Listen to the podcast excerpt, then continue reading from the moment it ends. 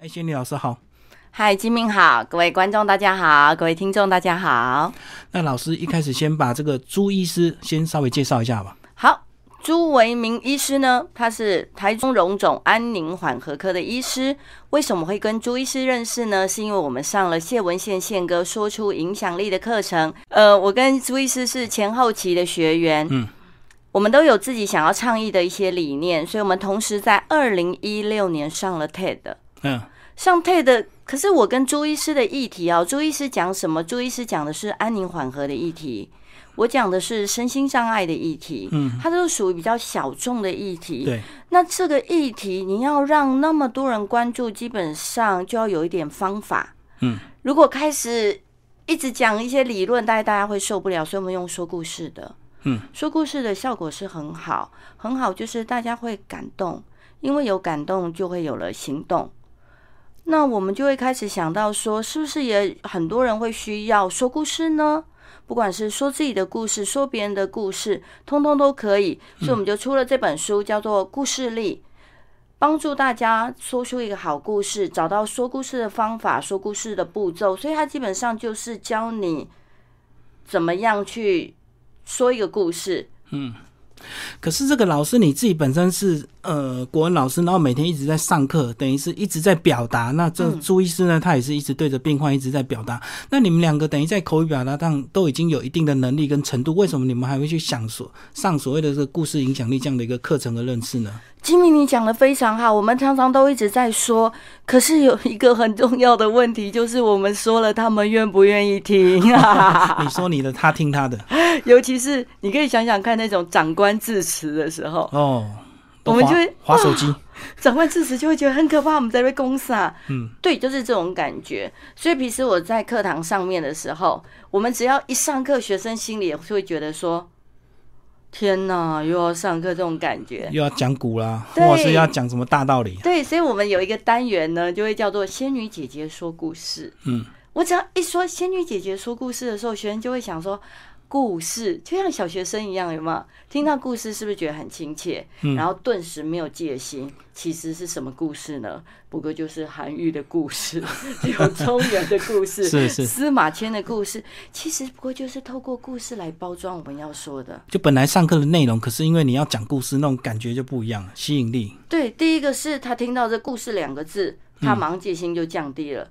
第二个，其实我们用故事的方法来呈现。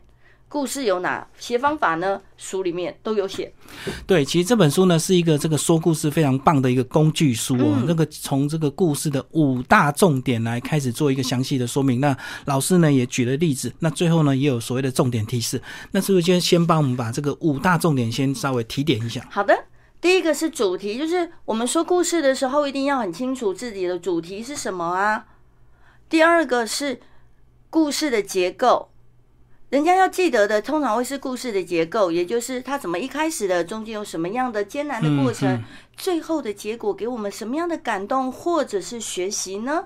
嗯，再来第三个是，其实我们会记得故事的，想想看是画面，嗯，比如说午夜十二点的钟声，或者那个穿白衣服的女孩子，哎，怎么讲起来好像鬼片？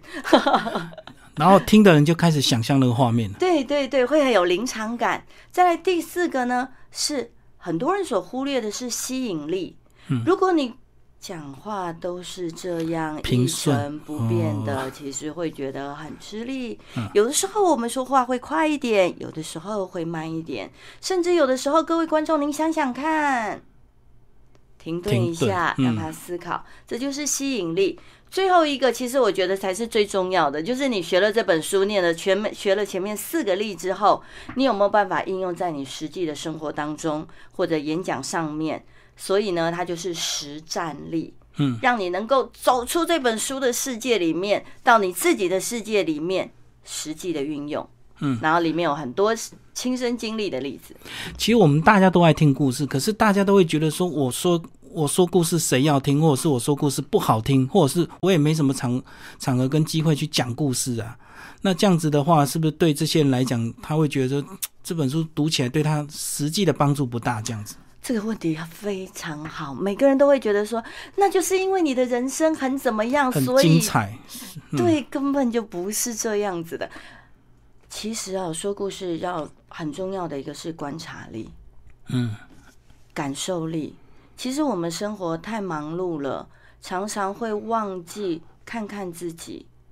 你看看自己，你每天可以做一件事情，就是可能吃饭前，你在等那个牛肉面端上来之前，就可以想想看，嗯，我今天发生了什么事，或者你就观察那个煮面的师傅，嗯，他伸手很快耶，汗一滴一滴的滴，是，就用这个毛巾这样擦，它是不是就是一个很好的故事，很励志的故事？嗯，而且他煮面那么辛苦的时候，他在跟他旁边那个端端那个端面的老婆说话的时候，他还是呢，哎，非常的温柔。嗯，这就是一个故事啊。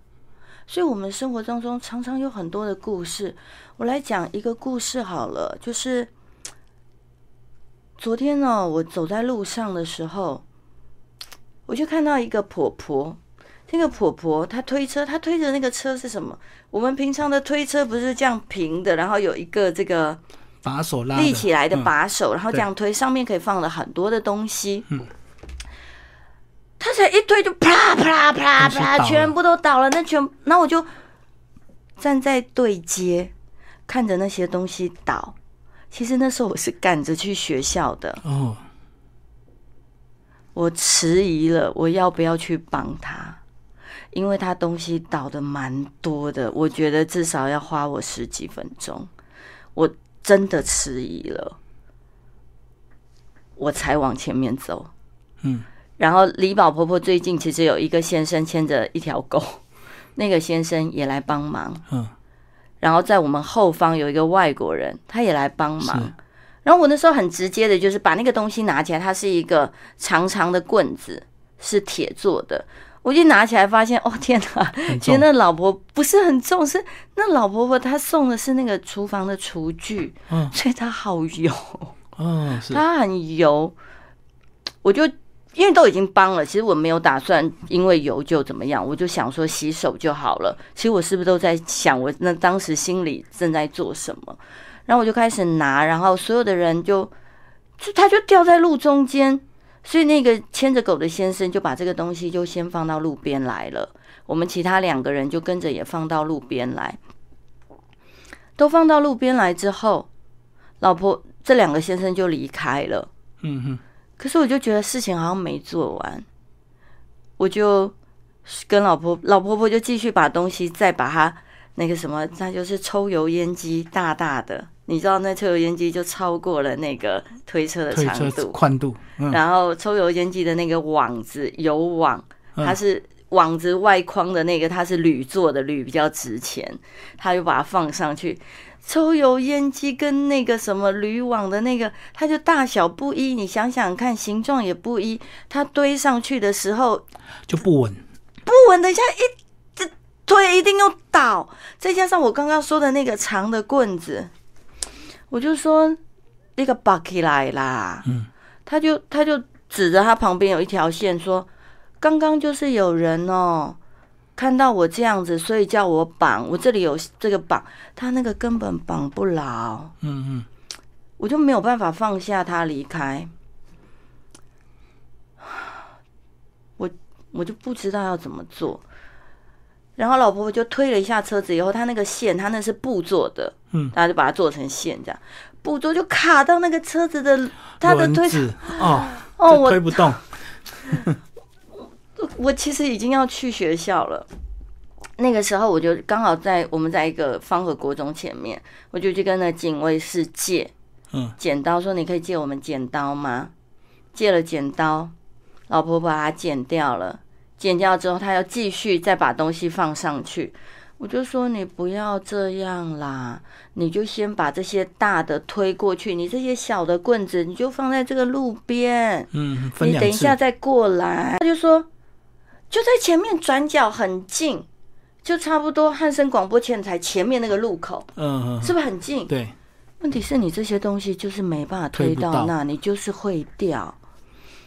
我说你东西就放在这，他说等一下会有人来把它捡走。嗯哼，我就说不会有人来捡你的东西啦。他就说我上一次放在这，我再回来的时候就被捡走了。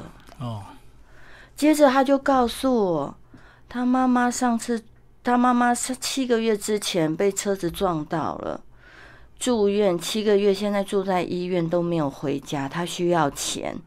他讲这个意思，只是告诉我他需要这个东西，他不是要我捐钱给他，他没有那个意思。他可能要去卖回收吧？对，他是要去卖回收。他说今天有一个人的家里就装了拆下来的这些东西，所以旧的送他，所以旧的叫我可以拿去卖。那那个铁的不值钱，这个铝的值钱。我说你就先拿去吧。他就说不行。他讲一讲，他这里眼泪就这样泛出来，就流下来了。哇，我其实不知道怎么帮他。嗯，我就说，呃，就是这样子停格，我好像无能为力。我就继续帮他，我只能帮他，就是帮他把剪刀继续剪掉那个线。我其实有迟疑耶，我其实有迟疑，就是我是不是应该帮他留在原地顾那些东西？或者是帮他推过去，对不对？两一定要有个人搭手。对，嗯，因为那两个先生剪完东西就走了，嗯。然后呢，他就说：“我刚刚跟那个回收厂说，哈，我三十分钟就会到他那里，因为他这样车这样子推的路程差不多三十分钟。嗯，我现在推了两个小时还没到，我那时候心里就有很多画面出来，就是你根本到不了啊。”你这种一定是沿路掉掉掉，然后你沿路可能没有人捡，因为那条没有什么人，你就一直捡，一直捡，又推又一直掉。可是我就走掉了，嗯，因为我学校有事，我就走掉。我其实回家就想了这件事，就是如果再有下一次，有没有更好的方式？这样对，这也是老婆婆教我的。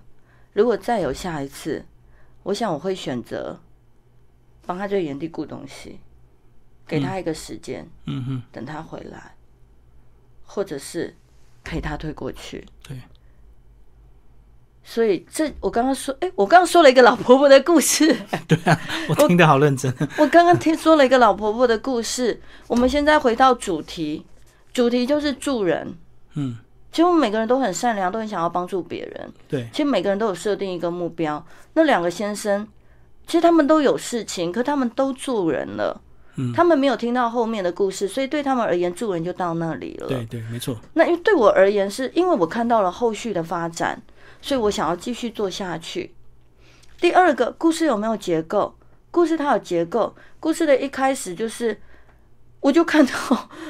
故事一定要赶快切入正题，就是我一开始就看到咵咵咵咵咵东西掉下来，我们就去帮他了。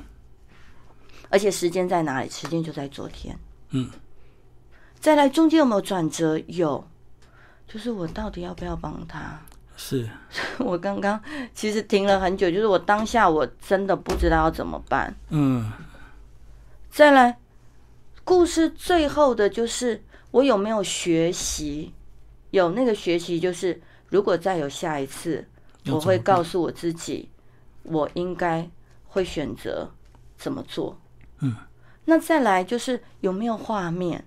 我们现在这个影片是有画面的，可是就听众朋友来说，您刚刚在听的时候，您有没有听到那个抽油烟机很油的感觉？那叮铃哐啷的，哐啷，都会想象。然后那个那个什么厨具，它是不一样的形状，放在手推车上一推。啊，我的天哪，它一定又会倒。然后两个小时，呃，明明三十分钟的车程，他推了两个小时还没到。嗯，这就是画面力啊。再来最后吸引力有没有？嗯，听众朋友，您刚刚如果在听的时候，您会发现有的时候我很平稳的讲，一开始我讲老婆婆故事的时候，其实是很平稳的语速，因为我还不知道她发生了什么事情。可是，当越到后面，我越参与到这件事的核心的时候，知道她是要去换钱来帮助她母亲的时候，我是不是说话越来越慢？对，甚至会不时的出现停顿，那就代表我当时也正在思考。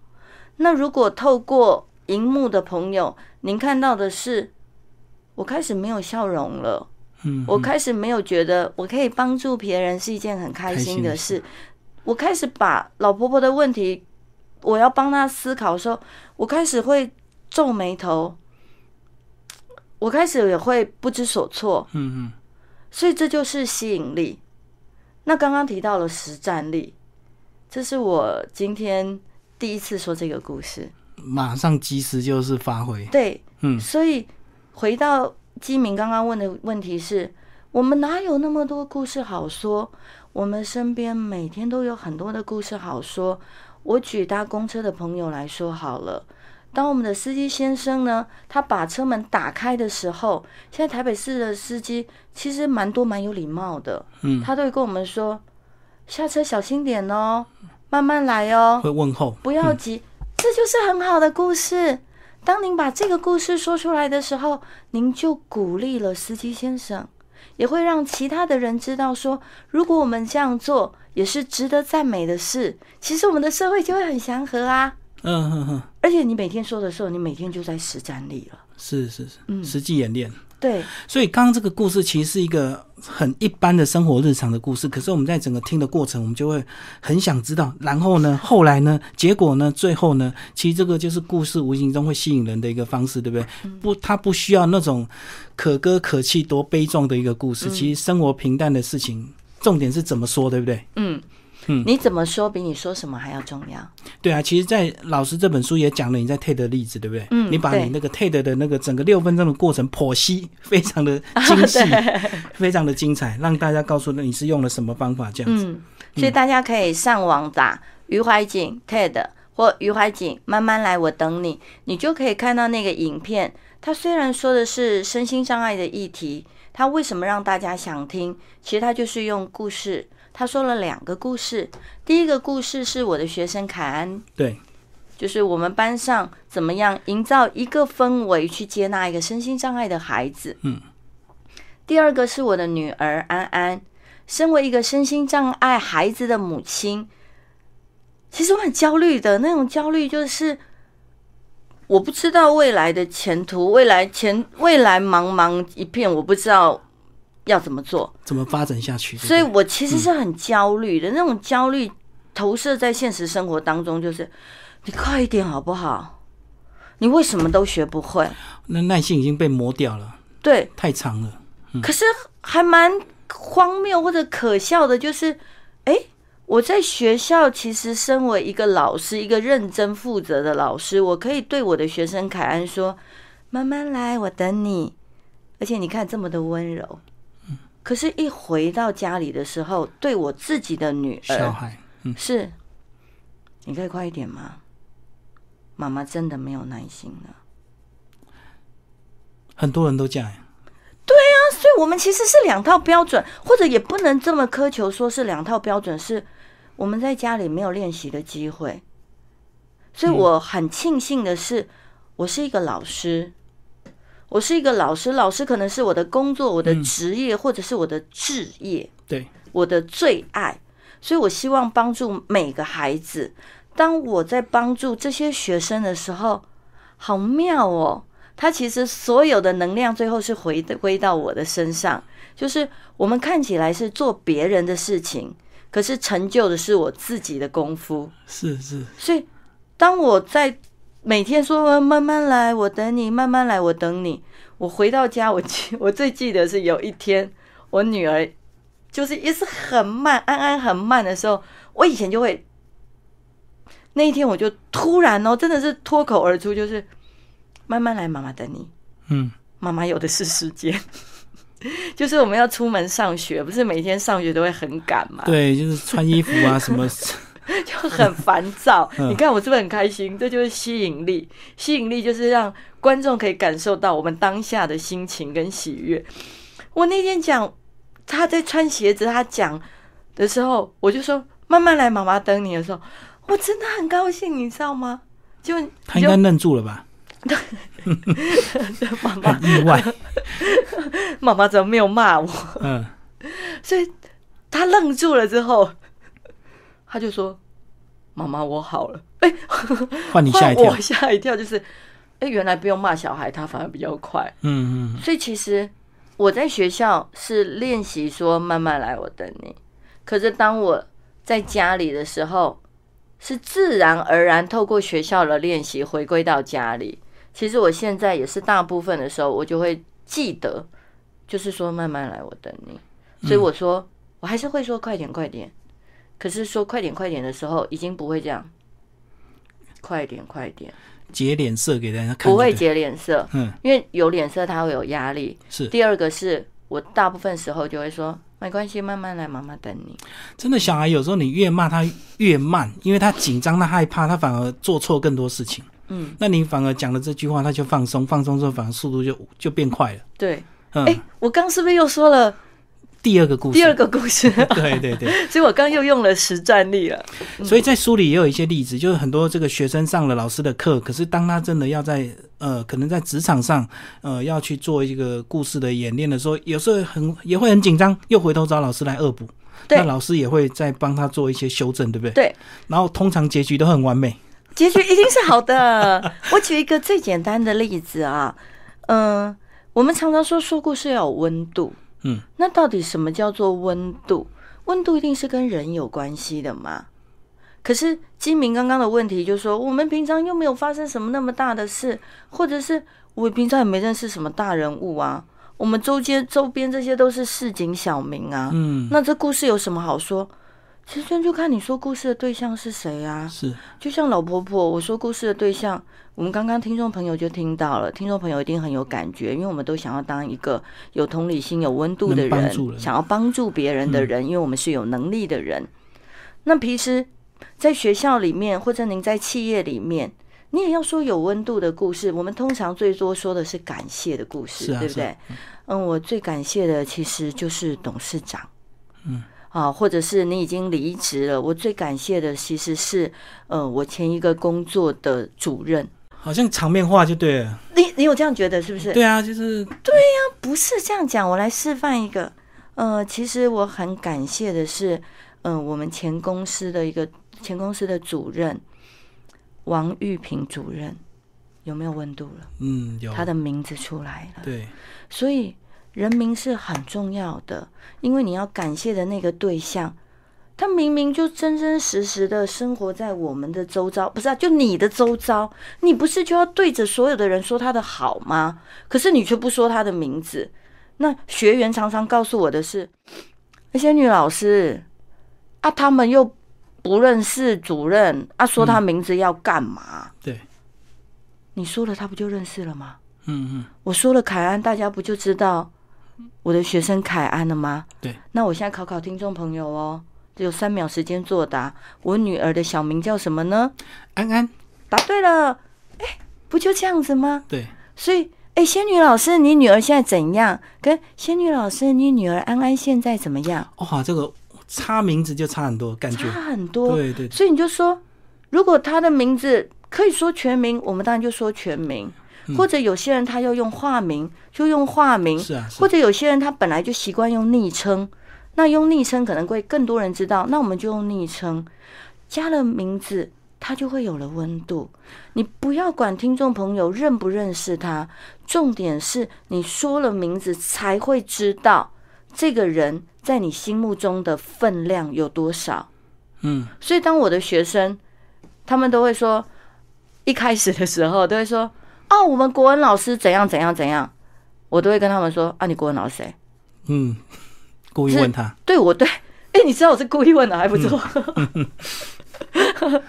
对，而且听观众朋友、听众朋友说这句话，什么“你国文老师是谁”的时候，要有一点表情，就是翻白眼的表情，冷酷的表情。对，这就是吸引力啊。嗯嗯，你国文老师谁？是国国中的吗？啊是国一、国二、国三？还是高一、高二、高三？啊，你又不是在说我。嗯，对啊，学生后来。其实我觉得这也是要相处啦，因为他一开始说我的国文老师的时候，他跟我们可能也没有那么深厚的连接或感情，或者也没有影响他什么，所以他纯粹就是说一个国文老师。而且每科的老师他可能都这样讲。对，可是当他跟你渐渐熟悉的时候，关系拉近了，距离拉近的时候，他就会说：“我们仙女，或者仙女教我们什么。对，所以我觉得把对方的名字说出来，这是一个最有最有温度的故事。嗯嗯，如果刚刚回到刚刚一前面那个老婆婆的故事，我如果再认识那个老婆婆一点，因为我今天又会再经过那一条街，嗯，我可能就会问她：“那婆婆阿里姓啥？”她可能会说：“啊，我姓王啦。”那我们可能会说：“王婆婆，那是不是感觉又不一样了？就表示你对她的认识又多一点点了。”这个就好像很多毕业生致辞啊，就是谢谢校长、谢谢主任、谢谢老师，然后谢一大堆人，可是大家都没有感觉。嗯，因为那个好像就是一个很场面的一个社交令词。那如果你说谢谢某某校长、某某老师、某某，那感觉就不一样了。对，说，嗯，我最谢谢的就是我们班的导师仙女，啪，这就像一个镁光灯就打在仙女的头上了。对，嗯，然后呢，所有全场的人呢就会转头去看，哎，仙女到底在哪里？是啊，是啊。那仙女到底做了什么事？然后就开始听你怎么描述这个人，描述你们之间的经过。嗯嗯，在书里有个例子很棒啊，就是医师他要去讲这个他们故事，然后说他很紧张去找老师，然后他用他跑马拉松的经验来分享。对，嗯，然后老师也帮也给他一个很具体的一个建议。那最后结局到底马拉松有没有跑完，也蛮重要的。就是我们常常哦听故事听听听了之后呢。就去跑马拉松啊，然后你想想看，跑全马跑的那么辛苦啊，然后跑到最后就是，然后我就真的觉得 大家很急，然后呢，啊啊，谢谢大家，就讲完了。对对对，我觉得很观众就会很傻眼，就是啊，然然然后呢，嗯，其实我们要告诉观众朋友的是，这个马拉松我跑完了，然后跑完了之后呢，可能是。我很感谢我老婆，每期 那时候我在练习的时候，每天就在顾小孩，对，所以我假日就会安分守己，也会带他们出去吃饭之类的。嗯，或者是我发现跑马拉松就跟人生一样，你必须要坚持，所以我跑完了。嗯，各位观众朋友，我想要告诉大家，跑马拉松不难，但是坚持，如果你愿意，一定做得到。嗯，所以说故事最后一定要把结尾告诉大家，嗯，不要让观众有个悬念，他会很痛苦。对，说故事不是像看电影一样，故意拍个这个没有结局的结局，然后让你这个会期待下一集。对对，所以就像我们刚刚讲的，一定要有感动，对，或者是学习。那我刚刚讲跑马拉松的就是学习，老婆婆的就是学习。嗯嗯，老师讲一下你的课程好不好？现在还是一直有在教嘛？啊，对，我们有一个，我跟朱医师、朱伟明医师有个故事力的课程。嗯嗯，他是幸福育创帮我们开的公开班，然后主要就是针对这五个主题来授课。如果您对说故事有需求的人，都可以报名参加。然后一天的这样子，从这个上课到演练，就能够让大家这个好像打通任督二脉这样子。哎，金明，你又问的非常好了，怎么可能呢？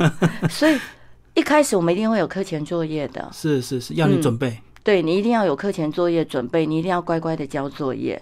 再来第二个，课堂上面非常重视实战，嗯，就是你要不断的上台演练，然后我们会不断的给你回馈，不断的修正，然后课后呢，你还要再交一份作业过来，嗯，你就可以很明显的发现自己的改变。嗯，然后说故事到底对人际关系、对家庭关系到底有没有影响？跟一般人，这个他只是普通的家长，那他到底对自己的小孩说故事吗？对自己的小孩说故事还是很有用的。比如说，我们当家长的常常会说：“哎呀，你要有同理心啊！”哎呦，无感，对啊，真的吗？这一听起来就很 爸爸妈妈都这样教啊。对，你们班上有一个弱势的同学。他坐你旁边，你怎么他东西掉，你也不帮他捡？妹妹，你这样不行啦！哦，我想到，我知道了，嗯，你不会，妹妹，你帮他捡一下嘛，不然你帮他捡一次，爸爸给你五块。好，呃，不行，我是说，小孩其实不想听这个。哦，我懂。可是，哎，老婆婆的故事又跑出来了。哦，用这个带入，这个帮助同学。对。妈妈、爸爸，如果今天看到了什么事，有感了，回家跟孩子说：“妈妈，其实今天看到老婆婆的事哦，妈妈其实帮她，妈妈没有做的很好，妈妈应该要在那边等她的。”嗯梅梅这样子好不好？明天你到学校的时候，你也试试看，那个同学如果东西掉了，如果你可以，你帮他捡好不好？你回来跟妈妈说，你教妈妈怎么做可以更好。哦，哎，会不会打到他？会会，而且他会说：“哎呦，妈妈你变了呢，没有在那边碎碎念了，感觉差很多。”哦，原来是应用在家庭生活也可以啊。嗯，嗯，要不然我我一直以为说，每次我看到这种课程，我都会想说啊，那个是商业需求的人比较适合。那我们一般平凡的这个上班族或平凡的这个家庭平凡的人，好像不太有需要说故事吧？嗯，要说的话，就是可能会比较很久很久想要学那个讲笑话，因为那个笑话至少大家反应比较直接，对不对？而且又容易。对。嗯，可是说故事比较容易记得，是是是，因为我们会记得场景，记得画面，对记得结构，还记得最后的那个收尾。嗯，可是说笑话通常会记得，这对，这好好笑啊！你讲一遍给我听。然后没了，忘了嗯。对，你就当下说笑话，就是我觉得好好笑，然后你反应出来了，然后情绪获得释放了之后，要你转述，转不出来。嗯。要不然就是那个你开头一讲就被人家吐槽，那个结局是什么？因为笑话可能大家都听过嘛，对对可是你说故事，大家永远不知道你你现在说的是哪一段。对，或者如果我们记得的笑话，通常都会是很短的，就是没有那个结构的，就是一线到底。比如说，哎，什么一个绿豆摔到地上那边地上变红豆欧七，啊，对对对，哦你就是无厘头，就是没有情节的，对对对。可是故事会被记得。嗯嗯，我还记得有两个葡萄在那个出去郊游，一个葡萄走很快，后面葡萄就一直叫他，然后他就说你为什么不等我？然后前面葡萄就回头说我们是葡萄，我们会说话嘛，就很无厘头的。我听我我还记得，我刚听到这个，我以为是什么，他就会回头说：“哦，要说柚什么葡萄柚。哦，对我讲，我一直记得就是这样子，就很无厘头。然后虽然会很好笑，可是听过了，对我们人生好像也没有什么影响跟改变哦，就是笑一笑而已啊。”对，反而故事会让我们打动我们的人心，甚至刻骨铭心，然后会一直讲下去传家。对，传家，而且很好沟通啊。嗯，而且每次我们都会说，干嘛一直花手机啊？哎、我们是出来吃饭聊天呢，同学聚会。现在同学聚会不是还会规定吗？就是不准拿手机。对，不准拿手机，什么先拿手机的就出这一餐的钱，哼，要不然就要把手机呢放在旁边聚集在一起。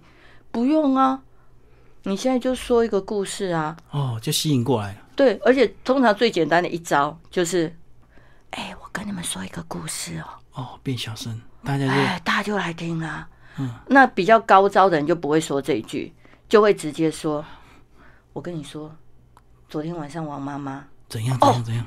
你看主角一出现，大家就来听了。嗯，王妈妈推那个琉璃台的时候弄在地上了，然后大家哎、然后对观众就开始 然后啦就，就融入情境了。嗯，嗯哼，所以有时候这个技巧，这个是无形中就出来，并不是说我告诉你个故事，对不对？这个就好像我跟你讲个笑话一样，那个开场其实这样比较不好，会有更好的方式对，所以你这句话其实你高省略。高招一点，这句话就省略了。嗯所以大家可以看我那个 TED，就是还不是我很高招的时候，所以我会说我要跟大家说两个故事。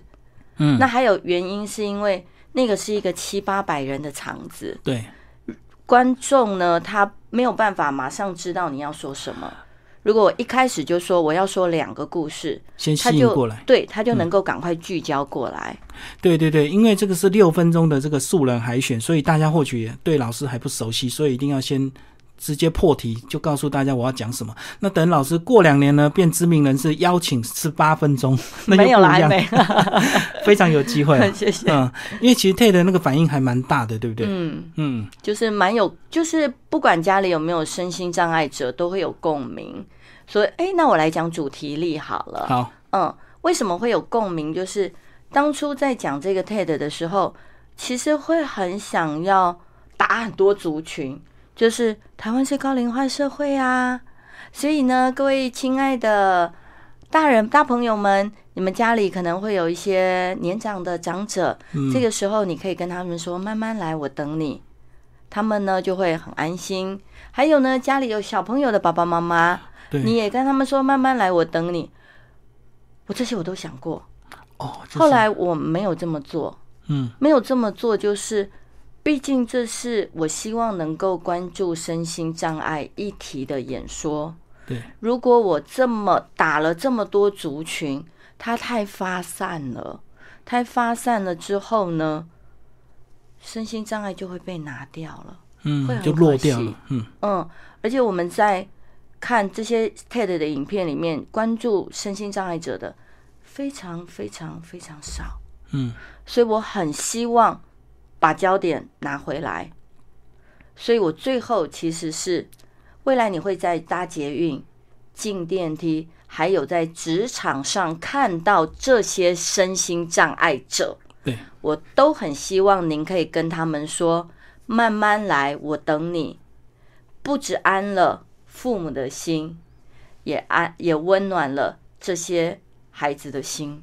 嗯哼，所以我最后还是回归到这里。所以大家可以想的是，当你要说故事的时候，你的对象跟听众是谁？如果回到老婆婆的故事，我们就一气呵成哈。回到老婆婆的故事，爸爸妈妈说的时候，你可能是希望孩子有同理心。那我对听众说的时候，我会说我的学习，就是我以为我做的够多了，其实没有。嗯，我还可以有另外一个选择，但是我当下没做，下次我来做。对，很多当下我们都会这个，因为一时的这个赶时间啊，或者是一时的这个情绪，所以我们可能没有办法做的更多。可是当我们这个错过之后，回头一直来思考这件事情，反而我们会觉得说很可惜，那时候为什么没有怎么样？为什么没有怎么样？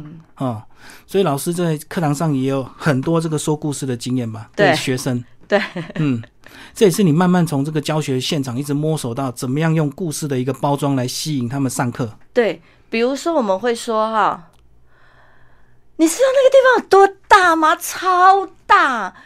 我去那个兰州那个地方超大，然后学员学员就会想啊是瓦多啊，对我第一个反应就是到底多大？然后你知道有多少人吗？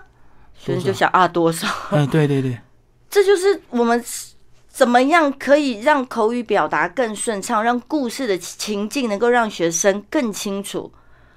那个地方超大，你不仅有手势是超大，一般人一定会有那个手势是超大，嗯差不多我们学校四个操场大，然后就有画面在想象了。它就有画面。嗯，有一些学生他是见过世面的，他就会说：“仙女这个还好呢，我还看过比这个八个还大的，嗯，很好啊，就是类似这个样子。或者你知道有多少人吗？哦，我第一次对着所有的人演讲的时候，我超紧张，好多人，我我真的很怕。学生，也在想多少人嘛？对，二十个。嗯，学生就会想，哦，原来仙女也是从二十个人开开始练习，而且那个时候对我而言，二十个就很多了。嗯，我现在要告诉大家的是，嗯，你现在问我说，啊，人好多、哦，我就问你，那多少？三千个我都讲过了。嗯，所以其实我发现人多不是问题，人多的时候反而更要知道我们的主题是什么。因为如果人多的时候，它散播的影响力会更远。嗯，所以反而把主轴弄好，把吸引力可能是动作，动作你看，如果是一万人，你动作都不一定看得到了，对，你就更要运用声音的大声、小声，甚至停顿。我声音快，声音慢，嗯嗯嗯。好，今天非常谢谢我们的这个仙女老师为大家介绍这本书我故事力，然后跟朱伟明医医师一起合写的，然后四块一文上所出版。好，谢谢老师。谢谢大家，谢谢金明，拜拜。